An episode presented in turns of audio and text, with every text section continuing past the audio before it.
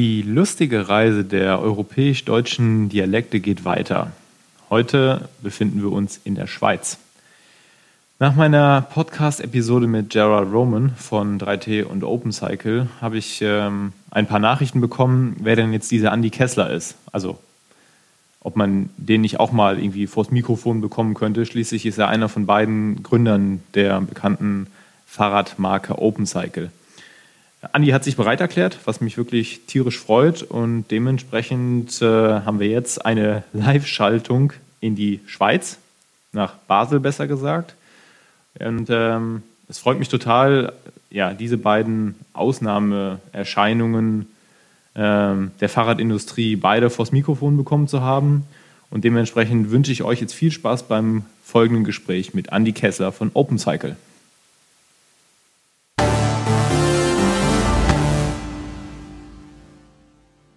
Ja, Grüße in die Schweiz, besser gesagt nach Basel. Hallo Andi. Hi Sebastian. Andi, es freut mich, äh, dass wir heute die Zeit gefunden haben, ein bisschen äh, zu sprechen.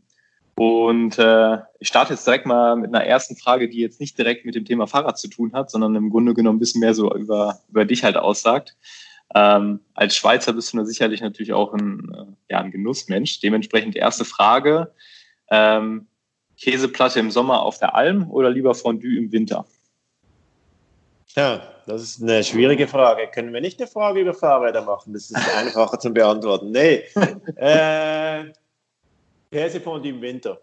Ich, äh, ich finde das echt, eben so ein, so ein äh, Tag, es ist kalt draußen, du bist irgendwie auf den Ski und wenn ich auf den Ski bin, mache ich meistens eine Skitour dann hast du richtig Hunger und äh, du kommst zurück, du bist müde und dann so ein Fondue, das gibt dir dann gerade den Rest, das ist perfekt. Ja, das ist wirklich was Feines, ja. Und gerade so nach einer äh, Skitour, die dann noch mal mehrere Stunden dauert, ist das eine coole Sache. Aber äh, ich meine, du sitzt jetzt ja in Basel, da hast du es schon noch mal ein Stück weiter zu einer Skitour, oder? Weil ich sag mal, bei euch ist ja schon eher so ein bisschen flachere Schweiz. Ja, schon. Also du, eben, es gibt so diverse Varianten. Wenn es wirklich spannend sein soll, ja, dann brauchst du so Minimum anderthalb Stunden Anfahrt. Äh, aber du kannst theoretisch hier auch im Schwarzwald was machen.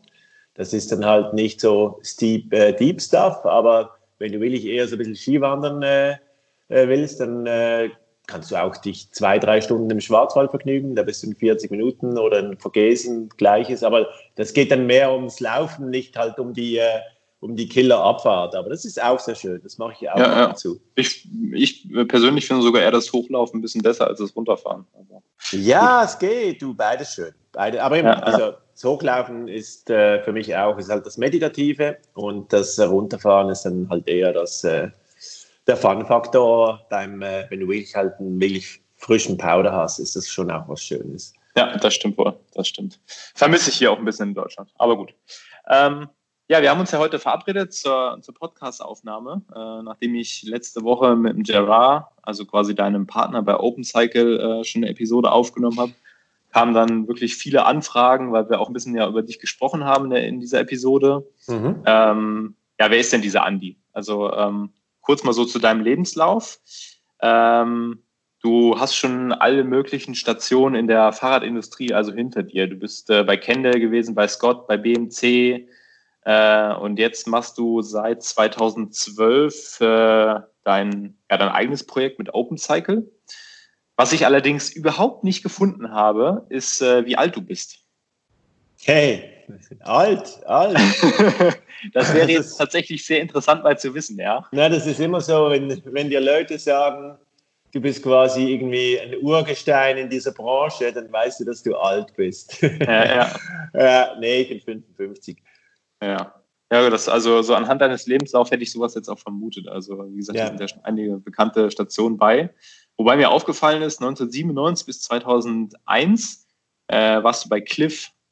Ja. Äh, das ist, glaube ich, so die Station, wo es da mal nicht in der, in der, in der Bike-Branche letztendlich war, oder?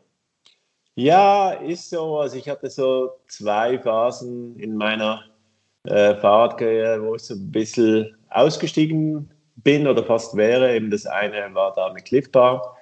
Äh, das fand ich einfach eine extrem spannende Firma vom ganzen Firmenkonzept her, äh, wie die getickt haben. Und das Produkt fand ich auch extrem gut. Also damals gab es ja nur so diese grausigen Powerbars, die du einfach mhm. wirklich, die du wirklich, ich konnte die nicht essen. Ich bin immer zuerst einen Hungerast gefahren, äh, bevor ich irgendeinen so Riegel genommen habe.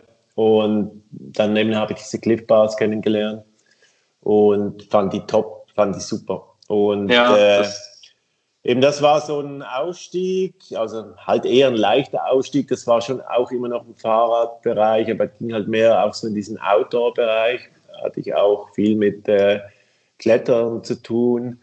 Und es war eigentlich sehr spannend. Und dann war ich ja, zweite Phase war so, als ich da bei BMC äh, abgeschlossen hatte, äh, hatte ich echt so ein bisschen die Schnauze voll vom Fahrradbusiness und wollte eigentlich schon aussteigen.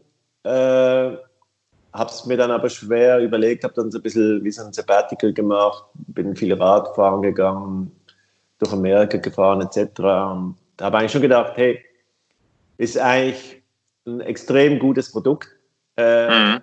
ein ganz äh, schwieriges Umfeld, äh, sehr unprofessionell alles, aber sehr viele spannende Leute dann wieder. Und so in dieser Summe äh, habe ich gedacht, nee, komm, äh, musst du weitermachen. Äh, und dann äh, kam ja Gerard auf mich zu, äh, habe immer das Gefühl gehabt, äh, er würde bei Isabella aus, auch mal aussteigen und hat mich dann angefragt, ob wir nicht zusammen was machen wollten. Und für mich war das so wie der Perfect Match. Einfach von unseren Fähigkeiten ergänzen wir uns wirklich perfekt eigentlich. Mhm. Ja gut, ihr seid ja nicht nur von unter, äh, unterschiedlicher Nationalität, äh, wie man ja schon ein bisschen auch an der Sprache merkt, sondern halt auch so von, von eurem Können. Ja, also der eine ist ja tatsächlich, das würde ich jetzt mal sagen, bist du derjenige, der so ein bisschen mehr der Vertriebsmensch wahrscheinlich ist. Ähm, und Gerard wahrscheinlich so ein bisschen der Tüftler, oder? Ja, ist so, ist so. Also wir haben, denke ich mir, beide was gelernt. Wir hatten ja eben wir haben eigentlich beide irgendwelche Firmen gemanagt. Also ich damals BMC als Geschäftsführer, äh, Angela Savello. Und wir haben wirklich zwei Sachen realisiert eigentlich. Das eine ist, dass wir keinen Bock haben, äh, große Firmen zu managen. Und das zweite ist einfach, dass wir wirklich eigentlich beide gewisse Skills haben, aber am Schluss äh, in den Positionen, wo wir waren, viele Sachen gemacht haben, wo eigentlich nicht unsere Kompetenz lag. Und eben jetzt hier bei, bei Open sind wir wirklich beide so in unserem, unserem Bereich, wo wir einfach top sind. Und das macht wirklich von dem her zum einen sehr viel Sinn, weil du eben nicht diesen ganzen Kram machst, wo du nicht gut bist. Und zum anderen äh, macht es dann auch halt Spaß, weil du nicht irgendwelche Sachen machen musst, die dir keinen Spaß machen. Ja, also ich habe jetzt ähm, klar mich natürlich auch mit eurem Lebenslauf nochmal ein bisschen genauer beschäftigt. Letzte Woche mit dem von Gerald, diese Woche mit deinem. Also da seid ihr ja so in dieser Bike-Branche, in der ich ja selber auch tätig bin, äh, in meinen Augen ja schon wirklich Ausnahmeerscheinungen, äh, weil ihr so ein, so ein, gewisses Konzept mittlerweile mit Open Cycle äh, lebt, dieses äh, Work hard to stay small, was man ja im Grunde genommen gar nicht so oft in der Industrie hört, weil es geht ja immer darum, um größeres Wachstum, um noch mehr Geld. Ähm, ihr seid ja ganz anders aufgestellt. Ähm, Open Cycle letztendlich aktuell, ich glaube, Drei-Mann-Betrieb, ähm, was man ja so gar nicht vermuten würde, weil ihr seid in aller Munde, das sind super coole Räder. Ähm, wie kam das dazu, dass ihr, dass ihr wirklich so ja, versucht, es klein zu halten? Du, das hat verschiedene Gründe. Äh, also das sind sicher zum einen persönliche Gründe, weil wir das eben nicht mehr wollten, 30 Leute mhm. zu managen. Äh, zum anderen aber ganz klare Erkenntnisse aus unseren frühen Tätigkeiten.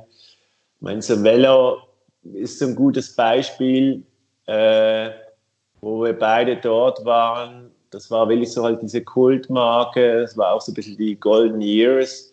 Äh, und Cervelo war vom Umsatz her wirklich sehr stark äh, und auch von der Profitabilität. Und dann wollte man sich quasi verdreifachen, äh, weil eben so das Ziel war, halt so irgendwie eine große Marke zu werden. Und dann hat man viele Leute angestellt, die keine Ahnung hatten, äh, mhm. viele Strukturen aufgebaut, die am Schluss völlig ineffizient waren.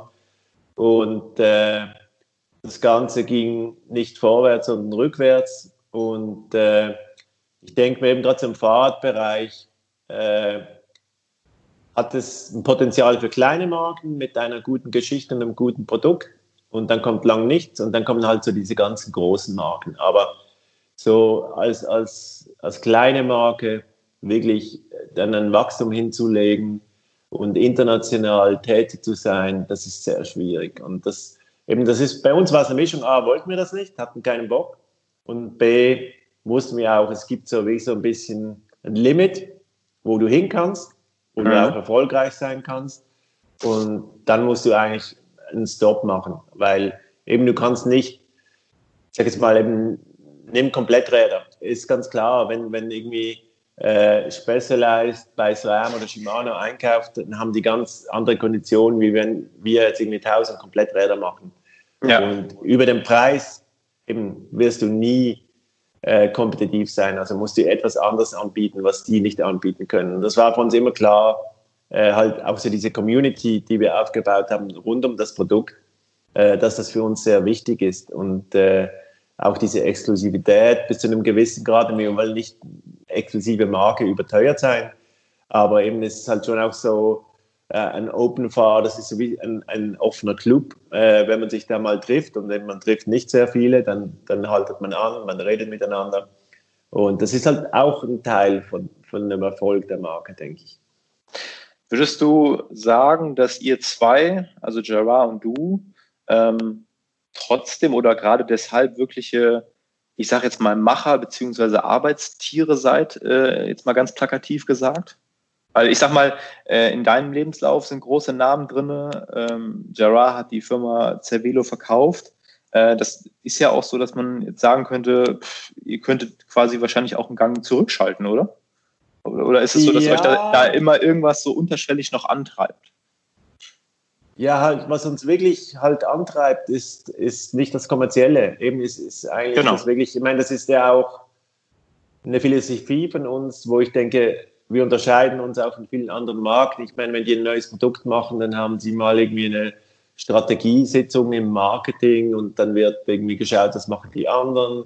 Und dann äh, entwirft mal ein Produkt und dann fragt man den Verkauf und die sagen dann, nein, kann ich verkaufen oder kann ich nicht verkaufen. Äh, und bei uns ist so, wir machen eigentlich wirklich diese Produkte, die uns selber Spaß machen und die wir selber fahren äh, wollen. Äh, und dann hoffen wir, dass es einen Kunde dafür gibt, der genauso denkt wie wir. Also wir sind da wirklich ganz anders unterwegs und uns macht es halt wirklich noch sehr viel Spaß. Äh, mhm. Und das ist das, was uns antreibt, eben der Spaß am Produkt Fahrrad. Also wir diskutieren immer wieder, hey, ebenso, ich möchte gerne mal irgendetwas in einem urbanen Bereich machen. Äh, der Gerard würde immer gerne ein, ein Cargo-Bike machen. Und das sind alles eben das sind alles Sachen, wo wir nicht zwingend ein riesen Marktpotenzial sehen. Eben das, das ergibt sich dann vielleicht, aber es ist nie eigentlich der ausschlaggebende Punkt. Also wir haben einfach Spaß an dem, was wir machen. Ja, das, äh, das, das merkt man halt auch. Ähm, von was für einer Größe bzw. Stückzahl an Fahrrädern sprechen wir in, im Grunde genommen? Also so roundabout pro Jahr? Hey, wir sind jetzt nicht die, die, die gerne Stückzahlen rausgeben. Also wir sind da nicht auch paranoid. Aber ich sage es jetzt mal so, wir sind natürlich absolut, sind die Stückzahlen sehr klein. Mhm. Aber wenn du dann das Segment anschaust, wo wir uns bewegen, äh, denke ich, eben sind wir schon auf einem Level, wie jetzt eben so ein Specialized oder so. Wenn du halt diese Preispunkte, ich meine, eben unsere Produkte sind meistens 5000 Euro plus. Und wenn du dann dieses Segment anschaust, da sind wir schon eigentlich gut mit dabei, denke ich. Ja.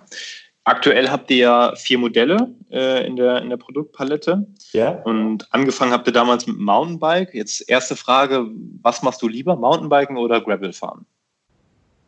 Hey, je länger, je mehr, weniger Mountainbike. Wobei es ist auch so ein bisschen eine Saisongeschichte hier in der Schweiz. Also mm. ich war im Sommer eigentlich fast kein Mountainbike. Im Sommer ist es wirklich äh, 80% Gravel, 20% Road. Mhm. Und im Winter fällt dann das Road weg.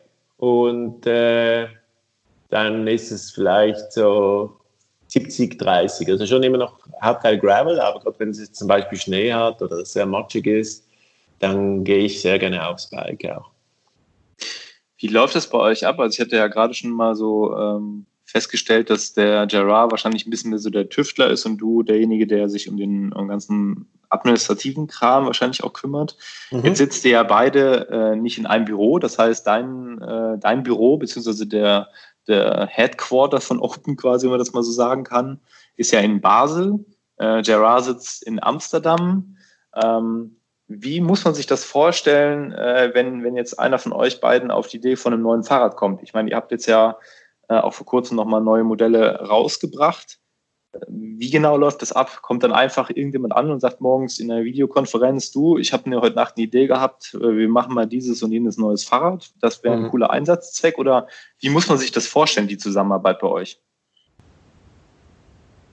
Also, wir sind eigentlich so organisiert, äh, und es war von uns eigentlich schon von Anfang an ein klarer Wunsch, dass wir äh, so eine Struktur haben in der Firma, dass wenn wir morgen irgendwie nach Japan gehen möchten, dann könnten wir auch von Japan aus arbeiten. Also wir haben täglich Kontakt mit Skype.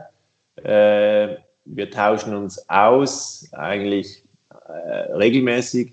Wir haben auch ein Netzwerk von Leuten, die wirklich überall verteilt sind auf der ganzen Welt. Also unser Webmaster ist zum Beispiel in Toronto.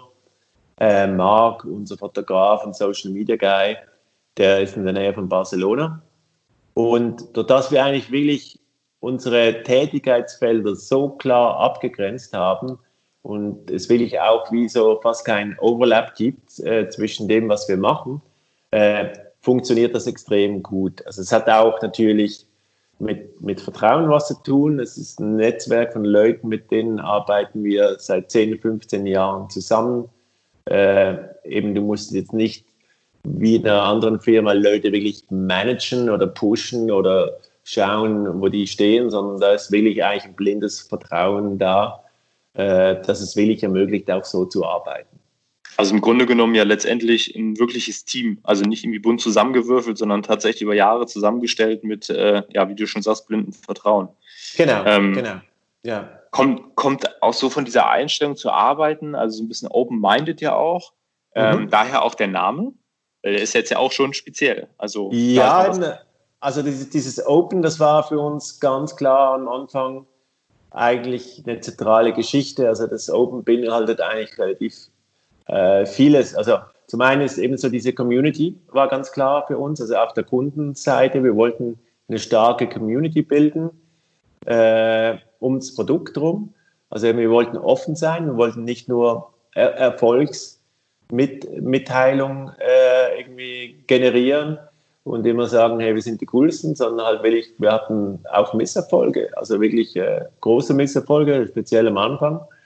Und die haben wir auch geteilt. Aber klar, eben so dieses Offensein zu unseren Kunden, äh, zu unseren Händlern, das ist uns sehr wichtig. Das ist uns extrem wichtig. Ja. Ja, das klingt auf jeden Fall alles super interessant. Ähm, jetzt so ein bisschen Blick in die Zukunft. Ähm, wo siehst du ähm, jetzt eure Firma? Ähm, auch gerade so ein bisschen mit dem Corona-Hintergrund. Also ähm, gibt ja sehr viele Firmen, die so ein bisschen in Straucheln geraten sind. Es gibt aber auch andere Firmen, die da ja ähm, letztendlich so ein bisschen gestärkt sogar daraus hervorgegangen sind. Ähm, was meinst du, wie, wie Corona das Ganze jetzt auch so in den nächsten Jahren verändern wird? Also, also im Sinne. Ja, es gibt sicher jetzt zwei Seiten. Ich meine, das eine ist wirklich, das ist eigentlich eine lustige Anekdote. Äh, ich hatte das, wo Corona losging, äh, mit, mit Gerard diskutiert und äh, er hatte mir eine lustige Antwort gegeben, quasi so, ändert sich jetzt was? Und er hat gesagt, weißt du was, ich bin ja seit sieben Jahren schon in Quarantäne. Äh, das, das passt, aber das ist so eine, so eine typische Gerard. Ja, ja, das ist typisch. So dieser, dieser, dieser trockene, trockene ja, ja. Humor. Der ist ein trockene Humor, weißt du, jetzt hat er gerade noch mal ein Kind bekommen, ein zweites, und kann da eh nicht weg. Und äh, das ist eine typische Antwort. Und ich meine eben jetzt von der ganzen Firmenstruktur, wo sich jetzt andere Firmen irgendwie umstellen mussten oder so. Wir waren eh schon so organisiert, eben dass wir von, von überall äh, mhm. arbeiten konnten, dass wir mit Strukturen auch, wir haben zum Beispiel so eine Informations-Exchange-Plattform mit unseren Händlern, über die wir kommunizieren. Äh, und eben so diese Kommunikation auf der einen Seite, aber auch so diese Effizienz in der Kommunikation. Eben das ist unsere eine große Challenge, oder? Das ist wirklich für uns eben, wir, wir haben mittlerweile, ich sage jetzt etwas, 15.000 Kunden draußen. Na klar können wir nicht mit all diesen 15.000 Kunden gleichzeitig reden, oder? Und wir müssen uns da immer sehr effizient organisieren. Also auf der Organisationsseite, wo andere Firmen Probleme hatten, äh, war das für uns Business as usual. Äh, auf der Marktseite äh, hat es bei uns schon die ersten vier Wochen einen Einbruch gegeben. War wirklich mal so zum ersten Mal in diesen, das sind fast acht Jahre mittlerweile, wo wir Open gestartet haben, konntest du so ein bisschen schnaufen. Und es war eigentlich, eigentlich wirklich noch schön. Äh, du konntest wirklich, wirklich dich mal ein bisschen zurücklehnen, ein bisschen äh, strategische Geschichten überlegen und warst nicht einfach immer in diesem Vollgastempo drin. Und äh, ich, das habe ich wirklich angefangen zu, zu schätzen und dann eben nach vier Wochen ging es bei uns ab, wirklich äh, äh, wahnsinnig. Und ich denke mir gerade so dieses Thema eben jetzt Gravel, Bikepacking, Fahrradfahren generell äh, ist durch Corona ist deutlich beschleunigt worden. Also es, sind, es ist eine Mischung von ganz vielen Sachen. Also das eine ist sicher dieses klassische Commuting, wo wir jetzt sicher nur am Rande äh, Produkte dafür anbieten, aber das hat sich zum Beispiel in der Schweiz äh, verdreifacht. Also die Leute äh, gehen mit dem Rad zur Arbeit. Äh, leider findet das auf Kosten vom ÖV statt. Also ich sage leider, weil eben der andere Teil, der geht nicht mehr mit dem ÖV und geht mit dem Auto. Mhm. Äh, also das, es gibt mehr Radfahrer, es gibt aber leider auch mehr Autofahrer. Und äh, eben das andere ist sicher so ein bisschen diese Reise, zum Teil Unlust im Moment. Also bei mir selber ist es eine Unlust. Ich habe keinen Bock unter diesen Beschränkungen und Einschränkungen zu reisen irgendwie. Ja, Reisen, absolut. Ja. Reisen hat für mich was mit Freiheit zu tun. Genau. Und viele Leute kaufen sich jetzt ein, ein Rad, ein Reiserad, also eben so ein Gravel-Bikepacking-Rad, mit dem sie quasi ein Abenteuer im eigenen Land haben können. Und äh, viele haben irgendwie ein Ferienbudget und sagen, hey, das kann ich jetzt nicht verwenden, jetzt kaufe ich mir endlich dieses Rad, das ich schon immer wollte. Also von dem her, also Radfahren generell und Bikepacking im Speziellen hat natürlich jetzt einen Riesenschub bekommen durch diese ganze Corona-Geschichte. Ich weiß nicht, wie lange das anhält. Ich denke mir nicht, dass es äh, ewig anhalten wird, äh, weil halt so diese ganze Gravel-Trend äh, ist jetzt schon auf dem Höhepunkt. Äh, aber eben, es ist, ist eine gute, gute Geschichte. Ich sage immer, jedes Fahrrad, und es ist egal, ob das 100, 100 Euro kostet oder 10.000, jedes Fahrrad ist, ist etwas Gutes. Und insofern bewegen wir uns hier in eine gute Richtung, denke ich. Ja, jetzt hast du mir schon so ein paar äh, Antworten gegeben, bevor ich die Frage gestellt habe, unter anderem auch mit dem Gravel-Trend äh, und jetzt auch ähm, in Bezug auf äh, ja, das Reisen in, im eigenen Land, also im Fahrrad. Ich selber ähm, starte nächsten Monat äh, auf dem Deutschland-Bikepacking, äh, 3000 Kilometer. Ähm, werde zwar auch mal einen ganz kleinen Abstecher in die Schweiz machen, aber im Grunde genommen hauptsächlich im eigenen Land, weil mhm. das Transcontinental ja dieses Jahr ausfällt, wo ich eigentlich äh, mhm. hoch motiviert für war. Ähm, jetzt sagst du ja, dass der, der, dieser Gravel-Trend schon so ein bisschen so auf dem Höhepunkt angelangt ist, obwohl ja letztendlich immer mehr Veranstaltungen aus dem Boden gestampft werden. Jeder Hersteller hat mittlerweile ein Gravel-Bike. Ähm, was denkst du, wie wird sich das in den nächsten Jahren so bei diesem Bikepacking verhalten? Weil die Leute äh, entdecken da ja eine ganz neue Freiheit. Also das heißt sogar Leute, die vorher nicht wirklich Fahrrad gefahren sind, ähm, ob es jetzt auf dem Gravelrad fahren oder auf dem normalen Trekkingrad sei jetzt mal dahingestellt. Aber die Leute entdecken ja immer mehr Freiheit und fahren, habe ich das Gefühl, deutlich mehr auch mit dem Fahrrad in den Urlaub. Also ähm, meinst du, das ist auch eine Sache, die jetzt durch Corona dann nochmal wirklich extrem gepusht wurde? Oder ist es einfach so, dass, dass da so ein Umdenken bei den Leuten stattfindet, so nach dem Prinzip, es braucht nicht unbedingt ein Flugzeug und einen Strand, um einen äh, schönen zwei Wochen Urlaub im, im Jahr zu haben, sondern manchmal liegt so das, das Beste auch direkt vor der Nase.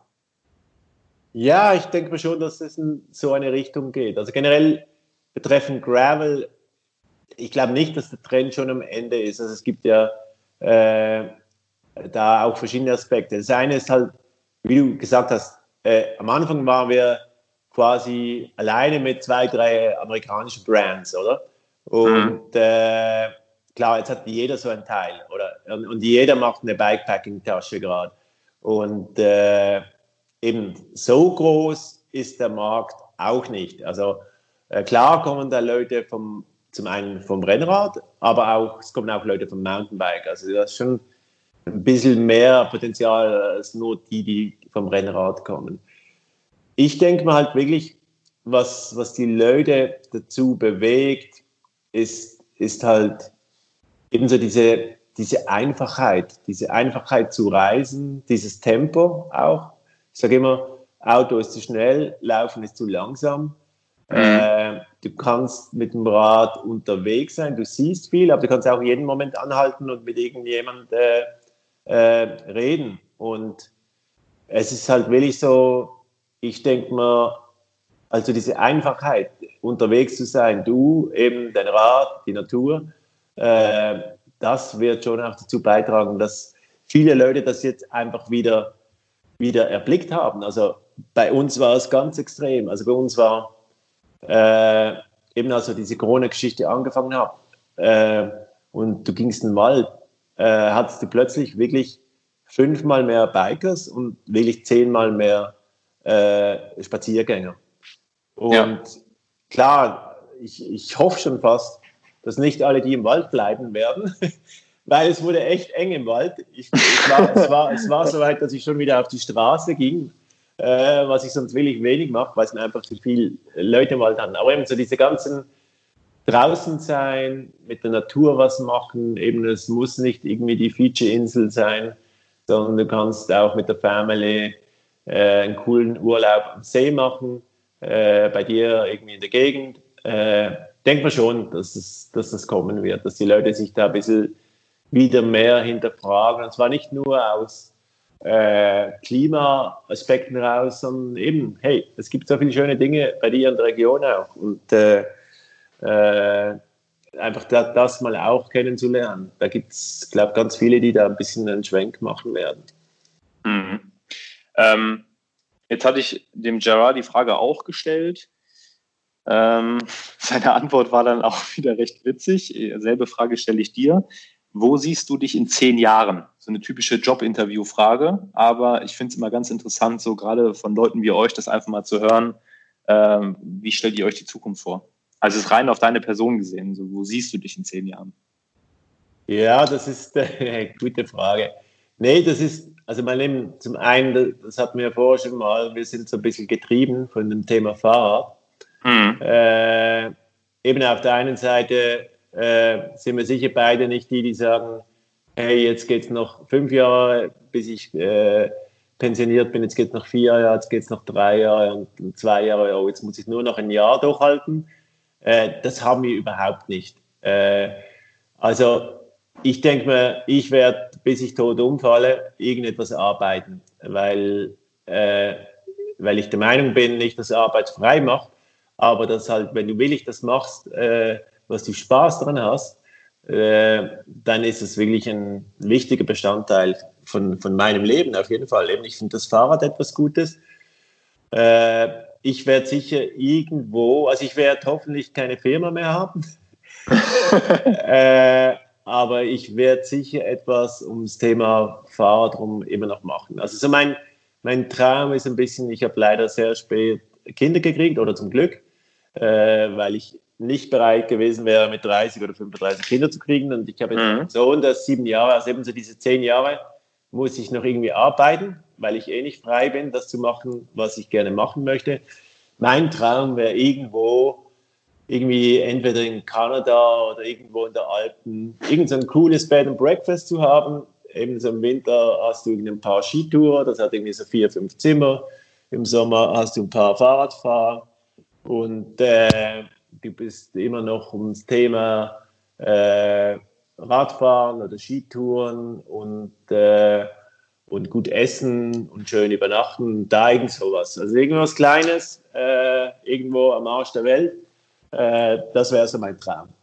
Ja, das ist super interessant, weil, sag mal, wie gesagt, äh, Gerard hatte, äh, hatte zwar so vom, vom Grundprinzip eher erstmal eine andere Antwort gegeben, aber ähm, ich glaube, so in die, so wie er da ein bisschen drüber nachgedacht hat oder ähm, auch ein bisschen ausgeführt hat äh, von seiner Antwort, ging das dann so in eine ziemlich identische Richtung. Also auch super interessant da wieder an der Stelle. Jetzt habt ihr ja bei Open ähm, ja dieses Ready to Paint, also sprich, äh, der Kunde kann sich ganz individuell seine, sein Fahrrad zusammenstellen. Also nicht im Sinne von der Ausstattung, sondern wirklich in Bezug auf die Farbe. Ähm, jetzt würde mich mal interessieren, ähm, was für eine Farbe fährt Andy Kessler, wenn er mit seinem Open durch die Gegend fährt? das ist ganz einfach zu beantworten. Braun. Also nicht, weil die Grundfarbe, braun. nein, nein, nicht, weil die Grundfarbe braun ist, sondern weil ich es hasse zu putzen. Und meine, meine Räder sind nach einer Weile immer braun. Ja. Ja, aber tatsächlich äh, ein sehr, sehr guter Freund von mir, äh, der Kai, der fährt auch ein, ein Open Up äh, in Braun und ich finde, es ist eins der schönsten Räder. Also ich meine, dieses Ready to Paint, äh, für die Leute, die jetzt zuhören, äh, einfach mal auf die Webseite von Open gehen.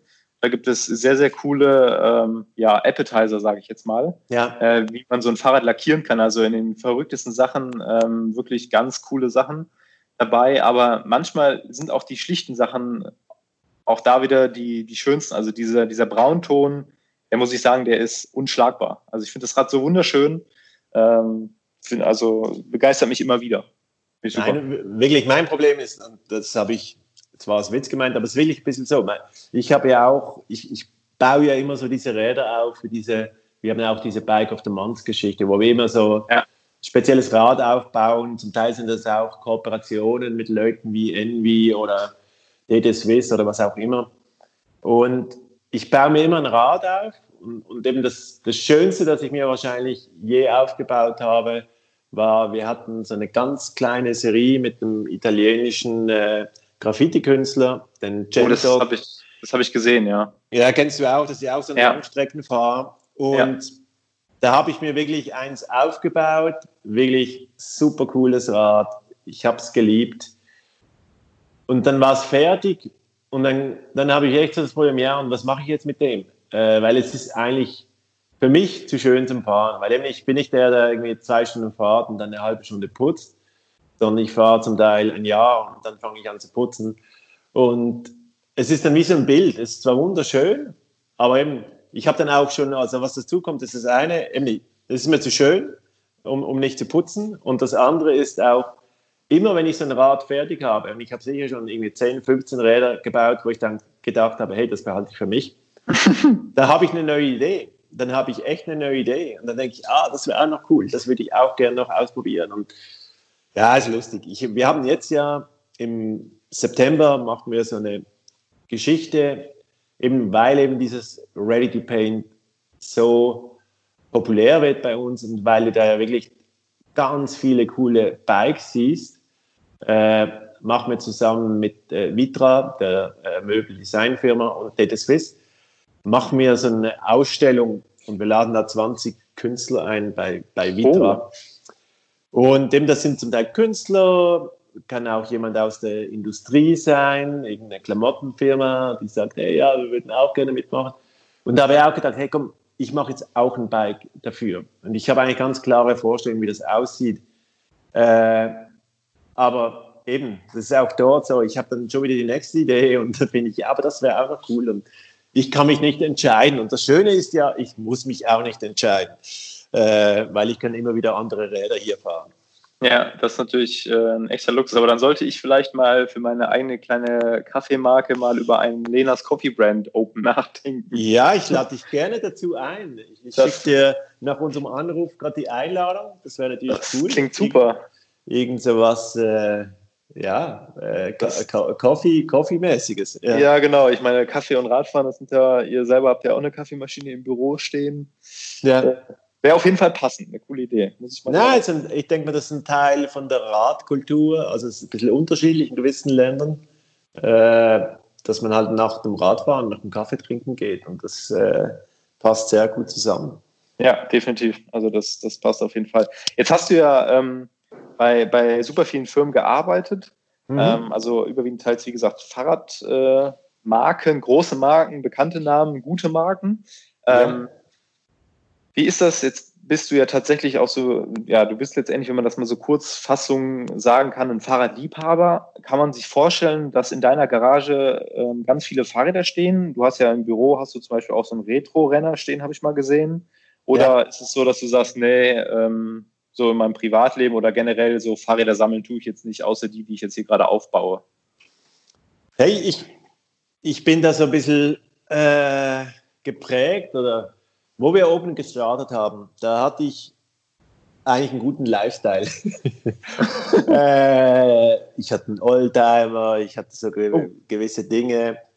Und dann äh, hatten wir wirklich drei harte Jahre äh, bei Open und ich habe wirklich all mein Geld, das ich irgendwie die 25 Jahre vorher verdient habe, inklusive meine, meine Pensionskasse, alles in die Firma gesteckt. Und nach drei Jahren Wahnsinn. war alles weg. Alles.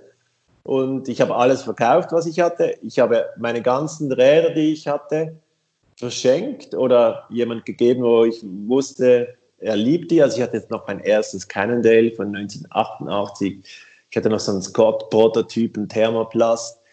Und weil äh, ich bin zusammen mit einem Kind, also wie oft äh, haben wir angefangen, ich habe gesagt, hey, ich brauche nichts, weil eben ich habe kein Haus, ich habe äh, keine Familie, ich habe kein Kind. Und dann äh, haben wir zuerst ein Kind bekommen und dann äh, waren wir in, in, einer, in einer Zweizimmerwohnung mit einem Kind und eben ich musste alle Fahrräder weggeben, weil ich hatte einfach keinen Platz mehr. Und mhm. ich fand das eigentlich, also ich war schon vorher immer so ein bisschen auf dem Trip eben, ich brauche nichts. Und ich fand das eigentlich extrem befreiend, das alles wegzugeben. Und ich habe nur noch ganz wenige Fahrräder wirklich. Also ich bin nicht der, der dann 40 einen Keller aufmacht und da stehen 40 Fahrräder drin. Und äh, ich bin da wirklich so ein bisschen, äh, ich will eigentlich gar keinen Besitz und das nicht irgendwie so aus irgendwie ökologischen Gesichtspunkten, weil einfach die zwei, drei Dinge, die ich im Leben brauche, das ist Gesundheit, eben das ist Familien und Freude, das ist sehr klischeemäßig, ich weiß, und das ist für mich Radfahren. Und äh, eben beim Radfahren bin ich in der guten Situation, dass ich hier immer wieder neue Sachen testen muss. Ich habe nicht wirklich so mein eigenes Rad, sondern ich habe halt immer wieder Räder, die ich aufbaue, Demo-Bikes etc. Und äh, von dem her, nee, ich habe noch ein äh, ein äh, zwölf äh, Jahre altes BMC mit über 100.000 Kilometer drauf, mit dem fahre ich zur Arbeit, da lachen mich auch immer alle aus. also halt, wenn ich nicht irgendwie mit dem Open gehe, also ich versuche da schon zwei, drei Mal pro Woche irgendwie eine Runde abends oder morgens anzuhängen. Aber sonst, ich, ja, du, ich bin da relativ bescheiden. Ich fahre fahr mit äh, Opens und dann, äh, sonst habe ich nicht viel eigentlich in Fahrrädern. Ja, aber das ist doch ein ein Statement, was, glaube ich, so die Person Andi Kessler, glaube ich, ganz gut beschreibt. Ähm, jetzt letzte Frage, ähm, oder die letzten beiden Fragen besser gesagt. Erste Frage, was ist so das schönste Erlebnis, was du auf dem Fahrrad bisher erlebt hast in deiner ganzen Zeit, seitdem du Fahrrad fahren kannst? Also das schönste Erlebnis gibt es viele. Ich kann da viel einfacher sagen, was das nicht schönste Erlebnis war. Da gibt es ja auch zwei oder drei. Nee, das waren meistens, die waren verknüpft mit Autos. Mm, Kannst dir ja vorstellen, was. Ja, nee, das. Schönste war sicher, eben es gibt wirklich, das ist wirklich das Tolle bei mir. Äh, Gerade wo wir angefangen haben mit Open, ich kam in viele Länder und ein Teil von irgendwelchen Kunden oder Lieferanten oder weiß nicht was besuchen, war immer auch mit Fahrradfahren verbunden. Und ja, ich sage jetzt mal, es gibt so zwei wirklich Momente. Das eine ist, äh, vor irgendwie 25 Jahren, mein Bruder hat in Afrika gelebt, in Lesotho.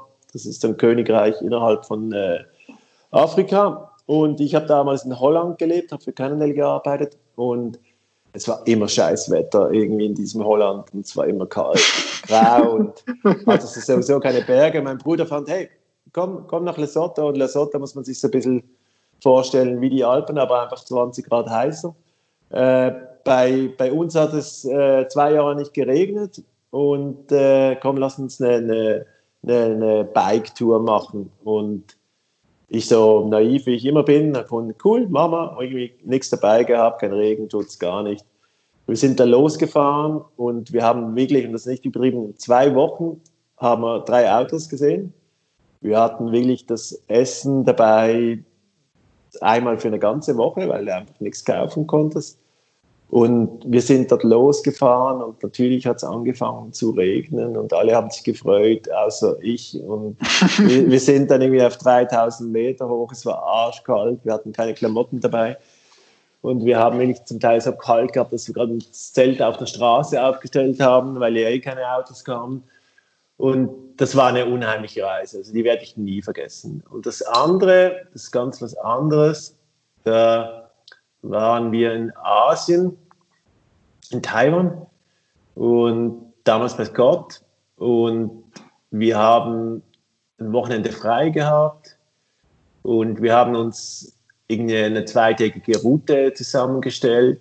Und ich meine, äh, ja, wir, wir konnten nicht mal die Karte lesen, weil äh, ja. Wir haben wirklich Bilder verglichen, weißt du? Irgendwie, ja, das könnte ungefähr so aussehen. Also, wir, das ist nicht eine Karte gelesen, sondern du hast Bilder verglichen und wir sind da zwei Tage gefahren und kamen wirklich in die entlegensten Ecken. Und zum Teil hast du so irgendwie in einfachen Reis, äh, Verschlägen irgendwas gegessen, konntest dort auch dich mit niemandem verständigen. Aber das war wirklich das Schöne daran, einfach so dieses in eine völlig andere Kultur abtauchen und äh, irgendwie äh, reisen, ohne dass du irgendwas verstehst, weder von Mensch noch von wo du hinfährst. Und das war total spannend und schön. Ja, das klingt auf jeden Fall nach einem ziemlich oder nach zwei ziemlich guten Abenteuern. Ähm, da schließt auch so die letzte und abschließende Frage jetzt noch an. Ähm, Gerard und Andy machen Urlaub. Wo geht's hin? Ja, eigentlich nie. Gesetz, gesetzte, gesetzt den Fall, dass ihr Urlaub machen würde zusammen. Nee, ich, ich, meine Frau wirklich äh, hat es ganz schlimm mit mir. Ich mache eigentlich wirklich nur Urlaub für sie, weil ich brauche ja eigentlich keinen Urlaub. Ich mache ja wirklich, ich mache ja wirklich das gerne, was ich mache. Ich muss mich ja nicht erholen von dem, was ich mache, auch wenn es ziemlich ja. stressig ist. Nee, du, ich, ich gehe meistens, also früher, eben bevor ich einen Sohn hatte, äh, habe ich es geliebt, irgendwelche Länder zu bereisen einfach zu bereisen. Also irgendwie Kuba mit dem Fahrrad oder eben irgendwie Belize mit dem Bus oder so. Und das hat sich jetzt alles so ein bisschen verändert. Äh, und jetzt gehen wir oft eben so einfach in die Berge. Äh, irgendwie mhm. Berge und Natur. Aber es muss nicht weit sein. Es kann wirklich auch in Deutschland, Frankreich, Italien oder in der Schweiz selber sein. Ja, das äh, hatten wir ja vorhin schon das Thema. Das äh, Gute liegt ja manchmal so nah. Ja, ja. du gerade Italien, das, mein, das ist so ein schönes Land, tolle Leute. Ja, da habe ich letztes Jahr tatsächlich mein äh, schönstes äh, Erlebnis auf dem Fahrrad gehabt, als ich die Turin-Nizza Rallye gefahren bin. Mhm. Übrigens an der Stelle habe ich dem Gerard letzte Woche auch erzählt, beziehungsweise im Podcast dann auch erwähnt, eine absolute Empfehlung. Es sind, äh, gut, ich bin es in drei Tagen gefahren, äh, kann man auch länger fahren und das vielleicht noch, noch einen Ticken mehr genießen. Aber die Landschaft und, und die Menschen und, und was man da alles erlebt, in, auch mal komplett abgelegen zu sein, ja. Ja. Äh, super. Also wirklich eine absolute ähm, Empfehlung. Äh, mhm. Kann ich nur empfehlen. Ja, gut. Ähm, da möchte ich mich auf jeden Fall für deine Zeit bedanken. Das war wieder mal sehr aufschlussreich. Ja, danke dir äh, auch ich glaube, wir haben da mal einen ganz coolen Eindruck äh, bekommen, ja, für was Open steht und für was äh, du letztendlich stehst. Und äh, gerade auch nach dem Gespräch mit Gerard natürlich, äh, ja, eine ganz coole Sache. Vielen Dank an der Stelle und dann bleibt mir nichts weiteres übrig, als dir noch einen ja, angenehmen, stressfreien Arbeitstag zu wünschen. Das äh, wünsche ich dir auch. Ja, vielen Dank Super. für das Gespräch. Ciao, Andi. Ciao, Sebastian.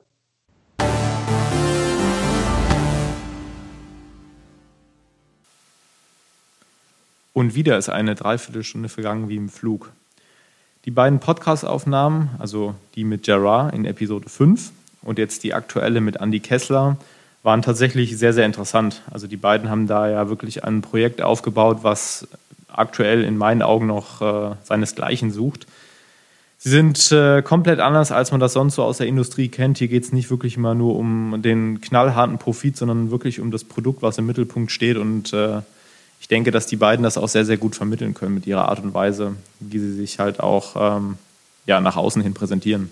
An der Stelle nochmal vielen, vielen Dank euch beiden für die Zeit, die ihr da investiert habt. Jetzt noch eine Sache wieder in eigener Angelegenheit. Ich breche Ende diesen Monats zu einer längeren Bikepacking-Tour auf. Geplant war ja eigentlich das Transcontinental Race um die Jahreszeit, also sprich am 24. Juli. Das fällt ja leider aus. Dementsprechend habe ich mir eine neue Herausforderung gesucht, um auch einfach mal wieder ein bisschen rauszukommen und habe mich für ein Bikepacking innerhalb Deutschlands entschieden, mit einem kleinen Abstecher über Italien und die Schweiz und natürlich auch über Österreich, liegt ja auf dem Weg.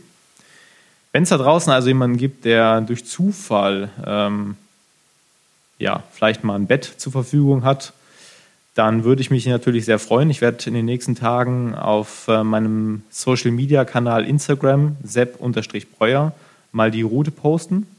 Und äh, dann würde ich mich tatsächlich sehr freuen. Also zum Beispiel im Raum Magdeburg bin ich noch ein bisschen auf der Suche.